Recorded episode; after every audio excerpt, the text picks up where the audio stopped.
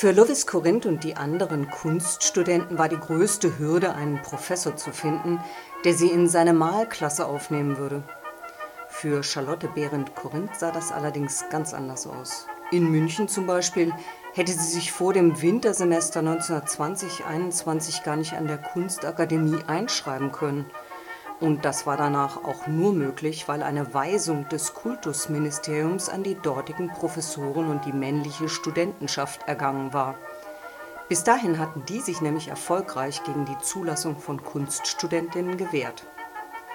In München schrieben sich daher die angehenden Künstlerinnen an Privatschulen ein, wie sie etwa der Künstlerinnenverein seit 1884 unterhielt. Ein prominentes Beispiel ist die Expressionistin Gabriele Münter, die dort 1901 immatrikuliert war, aber bereits im Folgejahr in Wassily Kandinskys Malklasse an seine private Phalanx-Kunstschule wechselte. Ebenfalls 1901, und zwar im Oktober, spaziert Charlotte Behrendt in Lovis Korinths neu eröffnete Malschule in der Klopstockstraße in Berlin und ernimmt sie, nach kurzer Prüfung ihrer Arbeitsmappe als erste Schülerin auf. In der dritten Episode von Künstler slash Paar, der Podcast-Serie der modernen Galerie des Saarlandmuseums zur Doppelausstellung Glovis Korinth das Leben ein Fest und Charlotte Behrendt Korinth wiederentdeckt, steht also nun, ihr ahnt es schon, Charlotte Behrendt Korinth im Fokus. Geboren am 25. Mai 1880 als zweite Tochter des jüdischen Kaufmanns Ernst Behrendt und seiner Frau Hedwig geborene Gumpertz, zeichnet und malt sie seit ihren Kindertagen, um dann als 16-Jährige dem Vater zu erklären, dass sie Künstlerin werden wolle. Nach anfänglichem Zögern willigt der ein. Damit geht es Charlotte viel besser als etwa ihrer Zeitgenossin Paula Modersohn-Becker. Die muss nämlich, bevor sie ein Kunststudium beginnen kann, von den Eltern aus erstmal ein Lehrerinnenseminar absolvieren. Dann aber geht Modersohn-Becker zusammen mit ihrer Künstlerfreundin Clara Rilke-Westhoff nach Paris. Rilke-Westhoff schreibt sich an der Akademie Julian ein. Ihr erinnert euch vielleicht, dort hatte auch Lovis studiert während Modersohn Becker an der anderen renommierten Pariser Kunstschule der Akademie Colarossi studiert. In Paris war Frauen das Kunststudium bereits ab den 1870er Jahren möglich. Von einer Gleichheit unter den Geschlechtern kann hier jedoch noch lange keine Rede sein, denn die Frauen an der Akademie Julian mussten zum Beispiel für die Kurse doppelt so viel zahlen wie ihre männlichen Kollegen. Aber zurück zu Charlotte. Die hatte ihre erste Förderung vermutlich von ihrer Kunsterzieherin Eva Stort erhalten. Diese hatte nach ihrem Studium an der Kunstgewerbeschule unter anderem bei Max Liebermann privaten Unterricht genommen. Ihre beeindruckende Persönlichkeit hat möglicherweise dazu beigetragen, dass Charlotte nach ihrem Schulabschluss 1897 eine Ausbildung an der Kunstschule Klosterstraße beginnt. Sie und eine weitere Frau sind die einzigen, die die Aufnahmeprüfung bestehen. Ein erster Erfolg. Später besucht sie dann die Kunstgewerbeschule in der Prinz-Albrecht-Straße, wo sie zwar am Aktzeichnen der sogenannten Herrenklasse teilnehmen darf, aber ansonsten die Anspruchslosigkeit der Motive bemängelt. Nach dem Freitod des Vaters muss sie die teure Ausbildung jedoch abbrechen. Stattdessen meldet sie sich in der privaten Kunstschule von Lovis Corinth an, bei dem sie allerdings nur ein Semester studieren wird. Nachdem sie nämlich 1902 seine Geliebte geworden ist, endet wenigstens das offizielle Lehrer-Schülerinnen-Verhältnis. Lovis Corinth hat sich ziemlich Hals über Kopf in die bildschöne 21-Jährige verliebt. Obwohl 22 Jahre älter, hofiert der Künstler die junge Frau, führt sie in die Gesellschaft ein und lädt sie dann auch noch in die Sommerfrische an die pommersche Ostseeküste ein. Vollkommen unerhört in dieser Zeit, aber die Mutter kann sich gegen die Tochter nicht durchsetzen. Anstatt allerdings selbst an Landschaftsbildern zu arbeiten, steht Charlotte Korinth Modell. Eine Arbeitsaufteilung, die die beiden in ihrer Ehe noch oft genau so praktizieren werden. Eines der Bilder, die in diesem gemeinsamen Urlaub entstehen, ist Mädchen mit Stier. Es zeigt Charlotte, wie sie einen Bullen an einem rosa Band führt. Für Korinth ist es ein symbolträchtiges Gemälde, hat er es doch als Zeichen seiner Zähmung durch die junge Frau gemalt. Auch wenn es in ihrer Ehe und Partnerschaft außer inniger Zuneigung ebenso Streitigkeiten, Krankheit und Affären gab, schreibt Lovis rund 20 Jahre später an seinem 65. Geburtstag über seine Frau folgendes. Zitat ein Schutzgeist in wirklicher Menschengestalt. Das ist meine Frau. Außer dass sie ein großes Talent besitzt und meine Schülerin vor der Ehe wurde, besitzt sie einen großen Verstand und einen weiten, vorausschauenden Blick. Sie war es hauptsächlich, die mich stützte und mir half in allen schwierigen Lagen des heutigen Lebens. Zitat Ende. Obwohl Korinth ihr künstlerisches Können bescheinigt, muss Charlottes Selbstverwirklichung als Künstlerin immer wieder warten, etwa als er im Dezember 1911 einen Schlaganfall erleidet. Selbst im Sommer danach, nachdem sie ihn monatelang aufopferungsvoll gepflegt hat, lässt er sie nicht zurück an Leinwand und Staffelei. Einem Freund sagt er, Zitat, es tut mir leid, aber ich wäre ohne sie nicht durchgekommen und auch jetzt komme ich ohne sie nicht aus. Sie ist noch jung, sie kann das alles nachholen, aber bei mir ist es etwas anderes. Zitat Ende. Frauen wurden in der Zeit, in der wir uns befinden, gerne als Malweiber oder Kunstgewerblerinnen bezeichnet. Beides sehr abwertende Betitelungen, die deutlich zeigen, dass man Frauen in der Kunst als nicht ebenbürtig empfand die Kunst war Männerdomäne und eine Frau, die Beeindruckendes schuf, malte wie ein Mann und nicht wie eine talentierte Frau. Selbst am fortschrittlichen Bauhaus, an dem Männer wie Frauen gleichberechtigt studieren durften und das nur acht Jahre später seinen Ausbildungsbetrieb aufnahm, herrschten noch diese traditionellen Vorstellungen. Das jedenfalls legen die Verse wo Wolle ist, ist auch ein Weib, das webt und sei es nur zum Zeitvertreib von Bauhauslehrer Oskar Schlemmer nahe. Charlotte wird, wir hörten es gerade, von Korinth durchaus Talent bestätigt. Max Liebermann und Max Slevogt sind von ihrem Gemälde Die Mütter sehr angetan und es ist sogar in der Sezessionsausstellung 1906 zu sehen. Zwei Jahre danach nimmt die Jury ihr Gemälde Die schwere Stunde an. Ein unerhörtes Bild, denn es zeigt sie selbst bei der Geburt ihres ersten Kindes und wird in der Folge von der Berliner Frauenklinik erworben. Ebenso verkaufen sich ihre Grafiken gut, manchmal verkauft sie sogar besser als ihr berühmter Mann. Trotz gelegentlichem Malverbot und zahlreichen häuslichen Verpflichtungen hört sie also nie auf zu zeichnen oder zu malen. Dabei erntet sie von namhaften Künstlerkollegen wie den bereits erwähnten Malern Slevogt und Liebermann große Anerkennung. Wenn sie tags keine Zeit findet, zeichnet sie nachts. Während Korinths aufwendiger Pflege etwa illustriert sie Andersons Märchen Die kleine Meerjungfrau. Dass Charlotte eine selbstbewusste Frau gewesen ist, zeigt unter anderem dass sie sich nicht nur als Künstlerin behaupten konnte, sondern später viele Jahre im Vorstand der Sezession war, Kunstausstellungen gerierte und sowohl in Berlin als auch in New York ihre eigene Malschule unterhielt. Für Charlotte werden grafische Umsetzungen einen ersten Schritt in die künstlerische Unabhängigkeit bedeuten und im Jahr 1921 wird sie außerdem bekennen, dass ihr die Druckgrafik manches Mal näher liegt als die Malerei.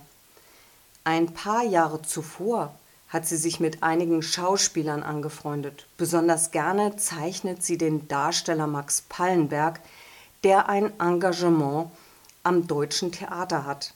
Immer wieder porträtiert sie ihn in seinen Rollen als Rentier Krüger, Menelaos oder als eingebildeten Kranken. Schließlich schafft sie eine Serie von neun Lithografien, die Pallenberg in verschiedenen Gerhard Hauptmann Theaterrollen zeigen. Zur selben Zeit arbeitet sie an einer weiteren Mappe und so entstehen parallel sechs Lithografien von Pallenbergs Partnerin, der Schauspielerin Fritzi Massari. Wie bereits angesprochen, werden ihre Werke seit 1906 immer wieder in Ausstellungen der Sezession gezeigt. Ihre erste größere Einzelausstellung hat sie allerdings erst 1931 in der Berliner Galerie Nierendorf. Im darauffolgenden Jahr ist sie hier im Saarlandmuseum in Saarbrücken in einer Gruppenausstellung vertreten und 1935 dann in New York und Davenport. Nach ihrer Emigration in die USA 1939 wird sie häufig und an ganz verschiedenen Orten in den Staaten, in Museen wie in Galerien ausstellen. Erst ab 1957 sind ihre Werke dann auch wieder in Deutschland zu sehen, im Städtischen Museum München, in Galerien in Düsseldorf und Frankfurt am Main und in der Berliner Nationalgalerie. Von Charlotte Behrendt-Korinth gibt es kein Werkverzeichnis. Überhaupt gibt es nur wenig Literatur zu ihrem Werk. Zum Beispiel den Katalog von 1967 und einen zu der Ausstellung, die 1980 anlässlich ihres 100. Geburtstags im Kunstverein Erlangen stattfindet. Es sind insgesamt 96 Werke darin aufgeführt. Neben Öl- und Aquarellbildern werden auch Zeichnungen und Lithografien gezeigt, vornehmlich Bildnisse, Stillleben und Landschaftsdarstellungen. Aber eine wirklich verlässliche Aussage über ihre bevorzugten Bildthemen lässt sich so nicht treffen. Sie war allerdings wohl als Porträtistin sehr geschätzt, weil sie das Wesentliche und Eigentümliche einer Person schnell erfassen und künstlerisch umsetzen konnte. Ihre Werke wurden bereits seit den ersten Sezessionsausstellungen von namhaften Museen wie der Nationalgalerie Berlin angekauft. Eines dieser Bilder ist das Porträt des bekannten Architekten Hans Pölzig von 1926. Es ähnelt in seiner Malweise mit den lockeren Pinselstrichen und der Auflösung der Umrisse noch dem malerischen Ansatz ihres Mannes und Lehrers. Aber nach und nach wird sich ihr Malstil verändern auf dem Bildnis des Kultusministers Adolf Grimme von 1932 haben sich die Konturlinien verfestigt. Willi Geisinger spricht in seiner Katalogeinführung von 1967 von einer neusachlichen Verfestigung. Gesichtszüge, Anzug und der Blick aus dem Fenster sind von einer Klarheit und Strenge geprägt. Es wird nach und nach eine Betonung von Linie und Fläche geben. Die Palette wird sich deutlich aufhellen und die Pastose malweise abgelegt. Insgesamt werden die Darstellungen vereinfacht, wirken auch durch den Malstil zurückgenommen. Das Porträt von Fernando, das Charlotte 1936 auf Ischia malt, weist in seiner Nüchternheit und Distanz eindeutige Merkmale der neuen Sachlichkeit auf. Tatsächlich hat sie sich schon viel früher mit dieser Kunstrichtung beschäftigt, die sich mit der modernen Gesellschaft und all ihren Abgründen auseinandersetzt. Im Winter 1919 schafft Charlotte einen Zyklus aus acht Lithografien von Anita Berber, die als Tänzerin im Berlin der Goldenen Zwanziger mit skandalträchtigen Auftritten und ihrer freizügigen Lebensweise wie keine andere den ausschweifenden Zeitgeist verkörpert. Die Lithografien zeigen das Enfant terrible in aufreizenden, ja provokanten Posen und erotischer Aufmachung. Weitere acht Lithografien sind der Ausdruckstänzerin Valeska Gerd gewidmet. In diesen Steinzeichnungen erfasst Charlotte die Artistin Gerd in verschiedenen Rollen und Tänzen und beweist dabei immenses künstlerisches Einfühlungsvermögen. Für Charlotte, sie ist ja gerade mal 40 Jahre alt, ist es nur ein kurzer Ausflug in die Demimonde, ein hastig gewagter Blick in das Treiben des Berliner Großstadtdschungels, bevor sie sich wieder in ihre bürgerliche Existenz zurückzieht. Rückzug ist ein gutes Stichwort, denn die Korinths haben seit 1918 einen Rückzugsort in Bayern. Charlottes gute Freundin, die Schauspielerin Ilka Grüning, hatte ihr für die sommerfrische Urfeld am Walchensee empfohlen. Den Korinths gefällt es dort so gut, dass Lovis Charlotte mit dem Bau eines eigenen Ferienhauses beauftragt. Während für Lovis das Motiv des Walchensees zum Inbegriff seines Spätwerks wird, soll er Charlotte diesbezüglich laut den Erinnerungen der Tochter ein Malverbot auferlegt haben. Ob das nur eine Behauptung Wilhelmines ist, wir wissen es nicht. Für uns klingt das natürlich heute unfassbar. Streben wir doch immer weiter nach Gleichberechtigung zwischen den Geschlechtern. Ob wahr oder nicht, Fakt ist, wir kennen zwar einzelne wenige Landschaftseindrücke rund um den See von Charlotte, das berühmte Motiv bleibt jedoch bis heute untrennbar mit dem Namen ihres Mannes verwoben. Sie wird allerdings zukünftig viele Landschaftsdarstellungen malen von Spanien, der Türkei, Ägypten und Tunis, von Italien und der Gegend rund um New York. 1925 stirbt Lovis Corinth. Sein Tod stellt einen drastischen Einschnitt in Charlotte Behrendt Corinths Leben dar. Fortan widmet sie sich der Verwaltung seines künstlerischen Nachlasses, sortiert sein Werk, verfasst ein Werkverzeichnis, schreibt die Erinnerungen an das gemeinsame Leben auf. Man hat fast den Eindruck, dass die intensive Beschäftigung mit seinem Werk ihre Bewunderung noch verstärkt. Daher trifft es sie sehr hart, dass einige Gemälde ihres Mannes in der FEMA-Ausstellung der Nationalsozialisten Entartete Kunst in München gezeigt werden. Ab 1932 lebt Charlotte in Italien und bleibt, da sie Jüdin ist, bis zu ihrer Emigration über die Schweiz in die USA im Jahr 1939 auch dort.